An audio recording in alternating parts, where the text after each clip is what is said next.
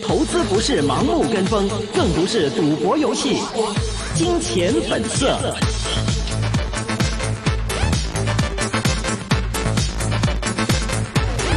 欢迎大家回到二零一九年四月十六号下午四点三十二分的一线金融网的时间。那我们今天的电话线上呢，已经连上的是我们的郭思志郭 Sir。Hello，郭 Sir。Hello，Hello，两位好。两位 Hello，您好，郭 Sir。首先第一个问题啊，还是非常关键的问题，就是对于今天这个成交量，你看又一次冲上了三万点重要的关口，而且收盘也是站上了三万点的关口。您觉得现在这个成交量也好，或者说资金方面的一些情况，您觉得足够支撑大盘继续往下走吗？啊，首先这样说，成交的确是不太足够的。这两天，今天有一千零四十二亿，昨天一千零九十九亿，嗯上个星期五就八八九十七亿，等于说只能说一般而已，也不算太小，可是绝对不是啊、很厉害啊，好像是要大幅度上去，不是那个感觉。嗯还有一点大家留意，昨天指数创了今年以内的新高到三万零两百八十点，后来就低收在两万九千八百一十点。那等对，上影线很长。啊，嗯对，先高而后低，而且呃，穿了十天平均移动线，到今早曾经一度在稍微反复一点点的，可是后来就是因为两个原因，就是 A 股嘛、嗯 a 股上证指数从三千一百五十三点一直往上到三千两百五十三点，当然对港股来说有一定的刺激。嗯还有一点更重要就是利银股。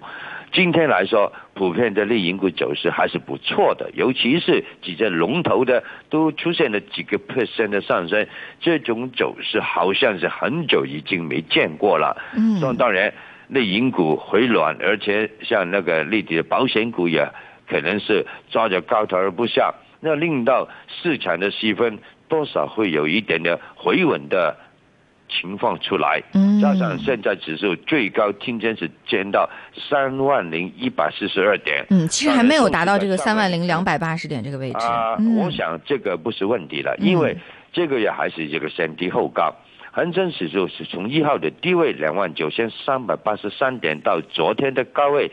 三万零两百八十点的，由于一个月的那个波幅很少，只会有八八九十七点那么少的，要要是说这个月的波幅有一千两百点，好不好？嗯那问题就是先高后低还是先低后高？明显看到现在是先低后高嘛，而且指数是已经回升到十天线以上，等于说整个股市是有利在进一步往上寻找这个月的高位的。要是说没有再低过三两万九千三百八十三点的指数的，是要这个月有一千两百点的上升的波幅，指数已经在三万零五百点左右水平的了。嗯因为每一个月都一定有一个波幅的问题，这个波幅是多还是小？一千两百点在五去年五月份到现在为止，算是最少最少波幅的一个月的。当然，上个月的波幅叫一千两百八十五点，我就算四月份还是一千两百点波幅，问题就是现在到月底，指数有没有机会跌穿两万九千三百八十三点？这个很重要了。要说到这一点，首先我们要看着十天线，现在十天线在两万九千九百五十九点，只要指数不跌穿十天线，基本上就不会碰到两万九千三百八十三点。那等于说先低后高的走势暂时不会改变。要是这样子说的话，那我们就往上看，想一下这个月的波幅到底有多大了？问题就是啊、好了，这个月走过过后。那五月份怎么样？这个是才是重要，因为传统来说，五月份是穷的，嗯六月是五穷六绝。啊，六绝七翻身对了，七翻身。要是说五月没不穷，六月也不绝的话，那这样就就好了。因为一月份到这个月四月份，整个年度到今天，每一个月都是先低后高。嗯哼，其实整个中期上升的幅度，要是从去年十月三十号算起来，已经有五千七百四十点。要是五月份再往上走，六月份还是啊整固再往上去，那这个不是反弹了，这个是中期升浪的了。所以暂时来说还要看那个成交。我们现在要看两个事情，首先第一就要看十天平均移动线的支持，当然一天两天失守没问题的，只要不会跌穿呃穿得很厉害，问题不大的。第二就要看那个成交，现在在两万四、两万五，成交多与少不重要。可是现在在三万点以上呢，没有足够的动力，没有足够的成交，股市往上走的话，可能就是不太健康。我的看法就是啊，不管是怎么样，反正你指数一天不跌穿十天线的话，我还是往前走，还是往上看。要是跌穿十天线的话，老实讲，高台有一点。整固有一点消化，有一点反复，也是很应该的。问题就是四月份过后，五月份怎么样走？传统来说是无穷的嘛。嗯。所以暂时来说，我觉得要是经过了五千七百四十点，也没有怎么样买货的话，现在要买的只能够买进可以攻、退可以守的股份。嗯。当然，关键问题来了哈，这个进可以攻、退可以守的。股份是什么？因为 因为其他股份很多都已经上去了嘛，当然看了最后还是腾讯。可是从两百五十一块钱的腾讯到最高四百块钱，你算一下，已经一百五十块钱有多了，这个幅度不算少的了吧？反而我觉得内银股大家算一下，像建设银行在恒生指数占的比重有八点零五个 percent，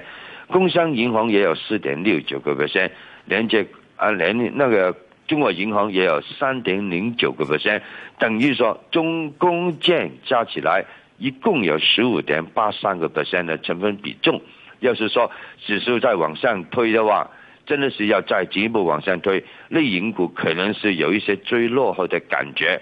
加上又是真的是开动不了，也不用担心，反正都有接近五厘到超过五厘的利息一年，所以进它是可以供。退当然可以守，不过当然早早几天六块八、六块九买了建设银行，现在才开心了。好了，没有买到现在七块一毛七、七块一毛八，还要不要买？就很多人都在想啊，两六块九不买，现在好像买贵了两毛钱。问题就来了，它现在刚刚是攻破过去两个月的高位，嗯，这一波要是再往上走，譬如来说指数真的是有机会三。啊，三万一千多啊，再往上走的话，那这些银行股价可能是七块三毛半到七块四了。问题就是你现在不买的，你千万不要到七块三、七块四才去买。那个时候一追下去，刚好股市就一个高台的反复，又被绑住了。所以很多时候心大心小，想来想去也不知道怎么做，没问题，要买两万股的。对也好，错也好，先买它四千股，买四千股回来，它跌了两毛钱，才不过一千到八百块钱的的的输赢，有什么问题呢？对不对？所以我觉得在这个时候要买进可以攻，退可以守的股份，还有数码方面，要是大家还是担心的话，就不要投放太多。嗯，啊，小一点点，问题不大的。反正股市上升了五千七百四十点，你要。在这个水平再往上走到五千七百四十点的可能性，想一下，的确是不高的。真的是啊，其实很多的股票如果想要跑赢大盘，还是蛮有难度的哈。那关键就是要找这种进可攻、退可守的。那郭 Sir 刚刚也是给我们找到了以建设银行为代表的这个银行板块啊、金融板块在现在港股当中的一些机会。那如果说投资者就觉得说，嗯，现在四月份、五月份可能，呃，我就不信这个大盘一定会再继续的五穷六绝。那也许他想来冲一冲劲儿，想找一点刺激的。您觉得会有一些什么样的机会呢？啊，其实来说也有机会，因为很快可能会公布那个中美的贸易相关的那个情况嘛。嗯，我觉得所有的问题要解决的话，可能性还是比较低。不过一部分可以解决的机会是蛮高的。可是相关的事情，市场可能一早已经反应过来了，所以啊，这方面对中期的经济来说。的确是比较正面的，可是对股市的刺激可能也不会太多，所以大家在这方面也不要不要抱着太大的那个憧憬，反而就是 A 股的走势，我觉得大家应该多看一两眼。第一，人民币的汇价已经稳定了下来，嗯而最重要就是 A 股已经拉进那个 MSCI 那个指数里边了嘛。嗯对，这一部分的外围的资金看到啊，内地的经济还是稳定的增长，而人民币的汇价也稳定下来，不排除他们会做一点点的布局的。所以一点点的布局，在这个低的比较低的指数，可能会有一个相当明显的上升的幅度的。的确，过去几年。啊，内地的经济增长每一年都六点五到七个 percent 的，可是 A 股就是一直往下走。目前来说，相对环球的股市，像美股创了历史的新高，港股也创了历史的高位，A 股现在还是在一个很低很低的水平。对，因为历史的高位是六千一百啊六十四点嘛，现在基本都折半了一百多。嗯，所以目前来说，呃，A 股就是有机会再进一步做明显的上升，这个也是合理的。可是问题就是，A 股要真的是出现这个升势的话，对港股来说一定有一个刺激的嘛。嗯所以也可以可以这样说，香港股市在这一波的反弹，的确对这了不少的幅度的了。可是问题就是暂时没有什么利淡的消息，没有什么不明的因素，所以变成来说，抓住股票的也不急了。像嗯，那个类银股抓着类银股的，他不会现在把它估出去的嘛。嗯就是说以前建设银行买进来是八块啊，八块多买进来的，现在利息还没收到，七块多亏钱卖出去，他会不会卖？他一定不会卖出去的。所以抓着股份呢，可能还是要等一下。可是抓着资金的，错过了早前低位买的，也可能不愿意去追。目前来说，股市的确是一步一步往上走，可是气氛方面还是比较保守。抓住股票的不愿意卖，嗯，也不急；抓着资金的也不愿意追，他也不急。那对目前来说，就在比较低的成交之下，不代表股市不会往上走，因为只要主要的蓝筹轻轻的做好。已经可以拉动那个恒生指数一步一步上去的了。嗯，很多人是在这个位置选择了一个观望的态度哈。那接下来也要马上面临这个复活节的假期了。其实香港是休市的，但是 A 股呢并不是休市的一个状态。那其实刚刚郭 Sir 也说到了一个非常关键的，就是如果 A 股接下来一个走势有一个很好的、比较凌厉的这种上涨，对于港股来说也会有一个刺激。那您觉得 A 股在接下来四月份的下半个月的走势会是一个怎样的走势呢？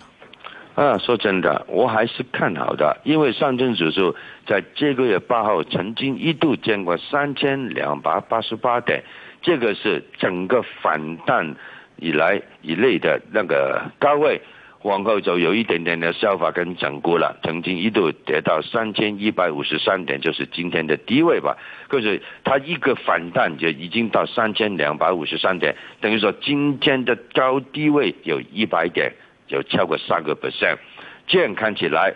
上证指数暂时初步的阻力还是在八号的高位三千两百八十八点。要是上证指数能够攻破这一点的话，下一个目标我们不要看一百点五十点了，我看远一点点。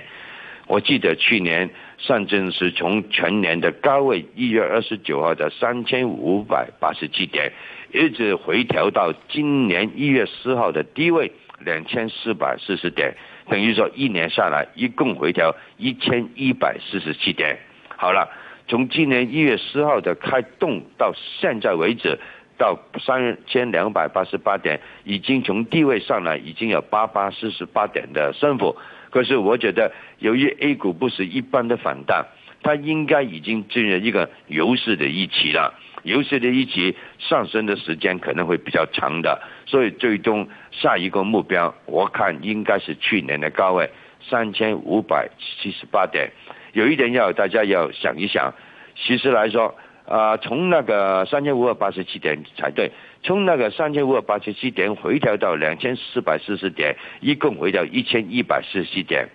可是从两千四百四十点能够回升到三千五百八十七点的，它就回升了差不多接近五十个 percent 了，因为那个基数相对来说比较低嘛，所以我觉得大家要是对 A 股看好的有货在手的，还是要稍等一下，因为相对过去几年每一年经济的稳稳定在六点五到七个 percent 增长的话 A 股老实讲一直在比较低的水平的，所以暂时来说，要是回升到三千五百八十七点，也不是算算什么太过分的。当然，要是升得比较快的话，我想还是应该消化一下、整固一一下，千万不要出现像二零幺五年的那个上升的那个状况，那个是场场外的配置的回馈的行动，到最后就一个政策一出台，这当然是大点。不过真的是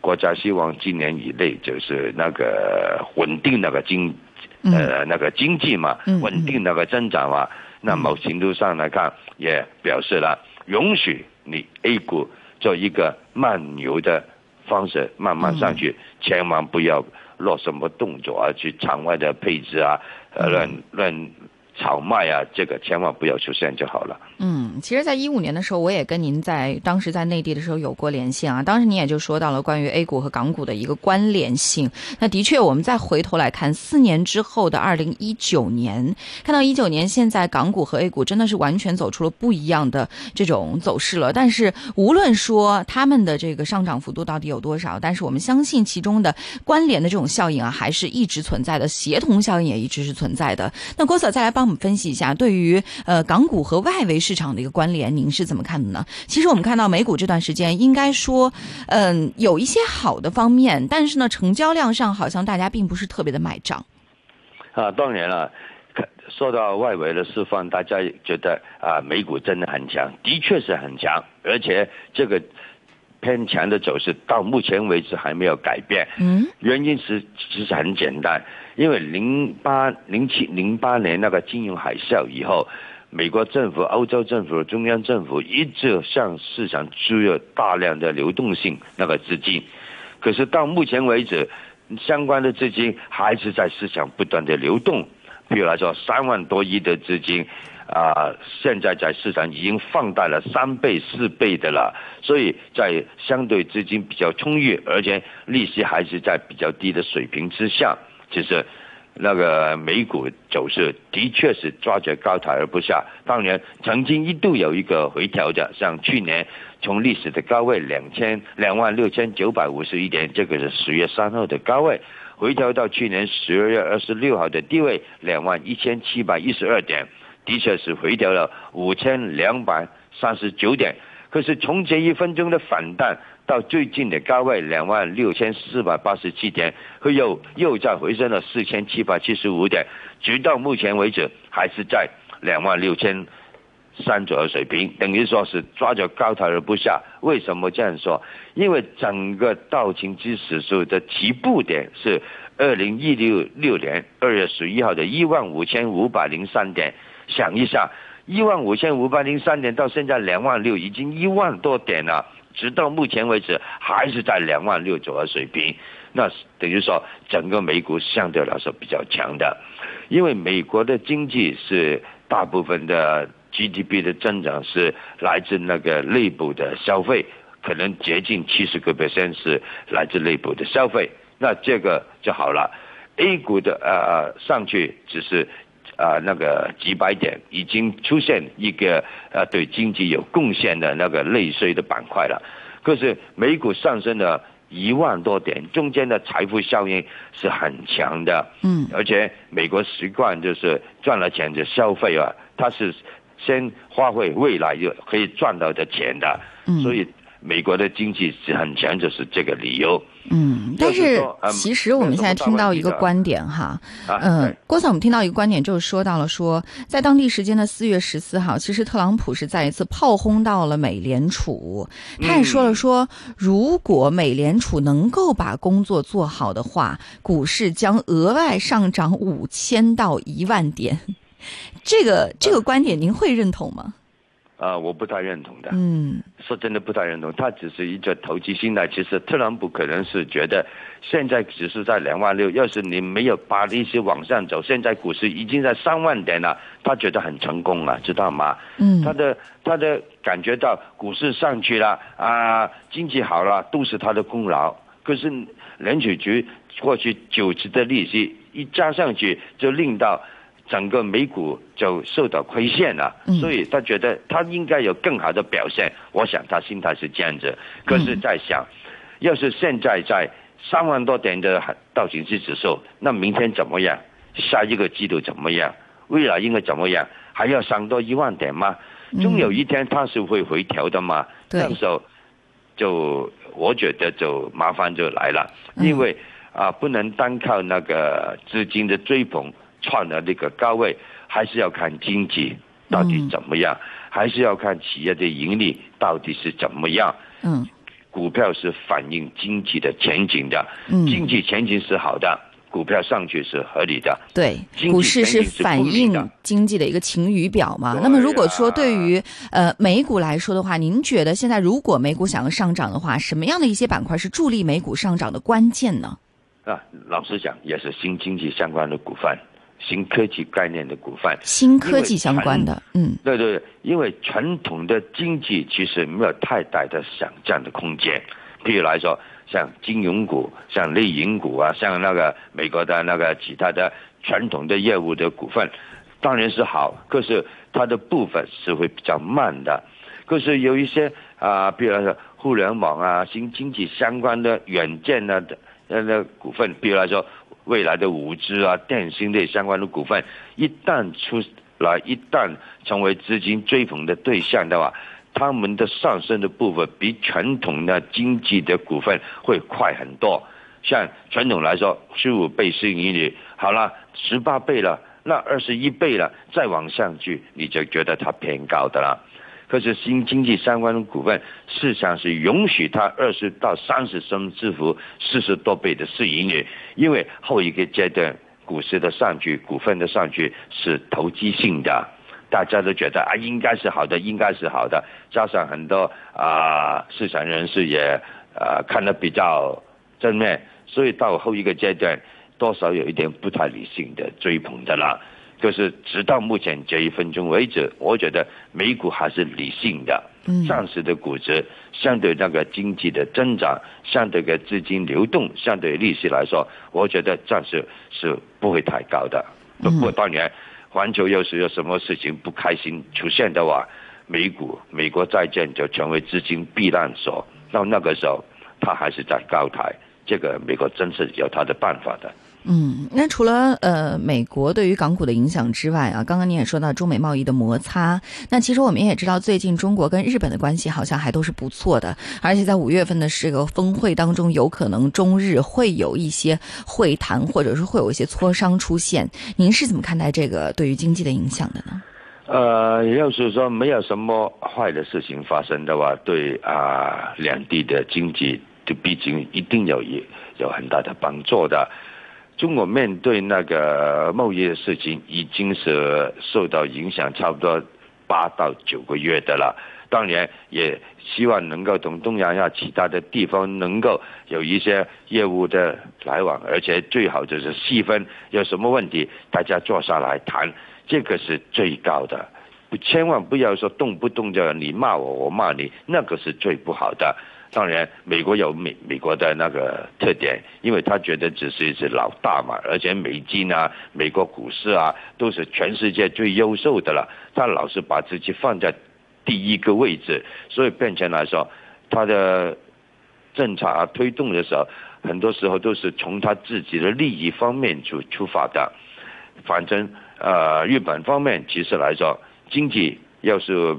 啊跟中国能够打好那个关系，最低限度有一个板块是可以好，就是旅游嘛。嗯旅游好就是它内部的经济也好，消费也好。其实曾经一度啊、旅游做得好的时候，日本的消费大部分是来自中国的那那个那个旅游人士的，嗯对他当地的消费来说，是提供一个很正面的那个效应的。所以我觉得最好还是不要为什么事情呢，大家闹翻，坐下来慢慢谈，总有解决的方案的。其实细分好的时候，对两地的股市、对股民也好，对经济也好，对消费也好，都会带来很很正面的效应。不过可能美国就偏偏不希望这样子啊。嗯嗯嗯，呃，那再回到我们这个港股市场啊，其实我们今天看到盘面当中有一些板块有可圈可点的表现，比如说像您之前也说到了内险，还有今天的题材方面有汽车和教育都是有一个非常不错的走势的。那对于这些题材股的后市，特别是在四月份的一个持续性，您是怎么看的呢？啊，其实内资的升幅真的不少了，像刚才提到的内险股。平保好不好？我看它好好，可是从低位上来已经五十个 percent，中人寿也有五十个 percent，其他汽车股中，吉利汽车我一直看好，可是从十块钱到现在已经上升了差不多七十到八十个 percent 了。嗯，要是从一个百分比来说，已经上升了不少的啦。当然，未来一段时间又是内部需求还是走的比较好，而且中国经济还是可以稳定发展的话，不代表相关的板块股份。不会再上去，还是会上去的。不过那一个上去就是一个中期的升浪了，不是一个什么的中期的反弹了。我觉得机会是有的，所以要是错过最低价一直以来在买进的话，现在不要回头看了，不要看那个低位了，我们看远一点点。未来一两年，要是经济还是保持着稳定增长，上证指数可以三千五、三千八、四千点的话，那整个内部需求的板块还是有一个上稳的空间。那最多就是我们不要买太多，一点一点慢慢慢慢去做一个中线的布局咯。不过怎么样要先走一步出去，不然的话，永远就是在纸上谈兵是没有用的。嗯，那还有两个板块，一个是猪肉相关的猪肉股，其实跟这个猪周期有关呐，最近也是很火。还有一个就是手游股，其实手游股呢，在 A 股当中非常的火，但是在港股当中呢，其实大家的这个概念并不是特别的深啊。花一分钟的时间，帮我们简短的来总结一下好吗？好了，猪肉相关的股份，其实啊，希望那个。不好听的因素可以过去了，我也不在这边，我也不说了。毕竟猪肉的需求是很大的，所以这个板块，老实讲，在内部需求里边买一点点放在一边，问题不大的。那个手游方面就要看一看了，龙头还是腾讯，要买的还是腾讯。不过当然，要是雷射能够跟腾讯有一个合作的机会出现的话，这个股价可能还是会进一步往上推的。所以在手游方面，我还是看的比较正面。不过当然，大家在这个水平也不要太急了，毕竟低价上来已经很多翻了一番的了。嗯，慢慢去做，千万不要急。嗯，那像您刚刚说到这么多的板块和个股当中，有持有的吗？哦，没有的。嗯，好，谢谢郭 Sir 在今天给我们带来的分析。我们也希望在接下来节目当中，郭 Sir 能够有更多的新鲜的观点来跟我们一起来分享。特别是郭 Sir 对于数据的这种分析啊，对于数字的敏感程度，也是让我们非常的感慨的。好了，今天非常感谢郭 Sir 给我们带来的分享，谢谢，拜拜，拜拜。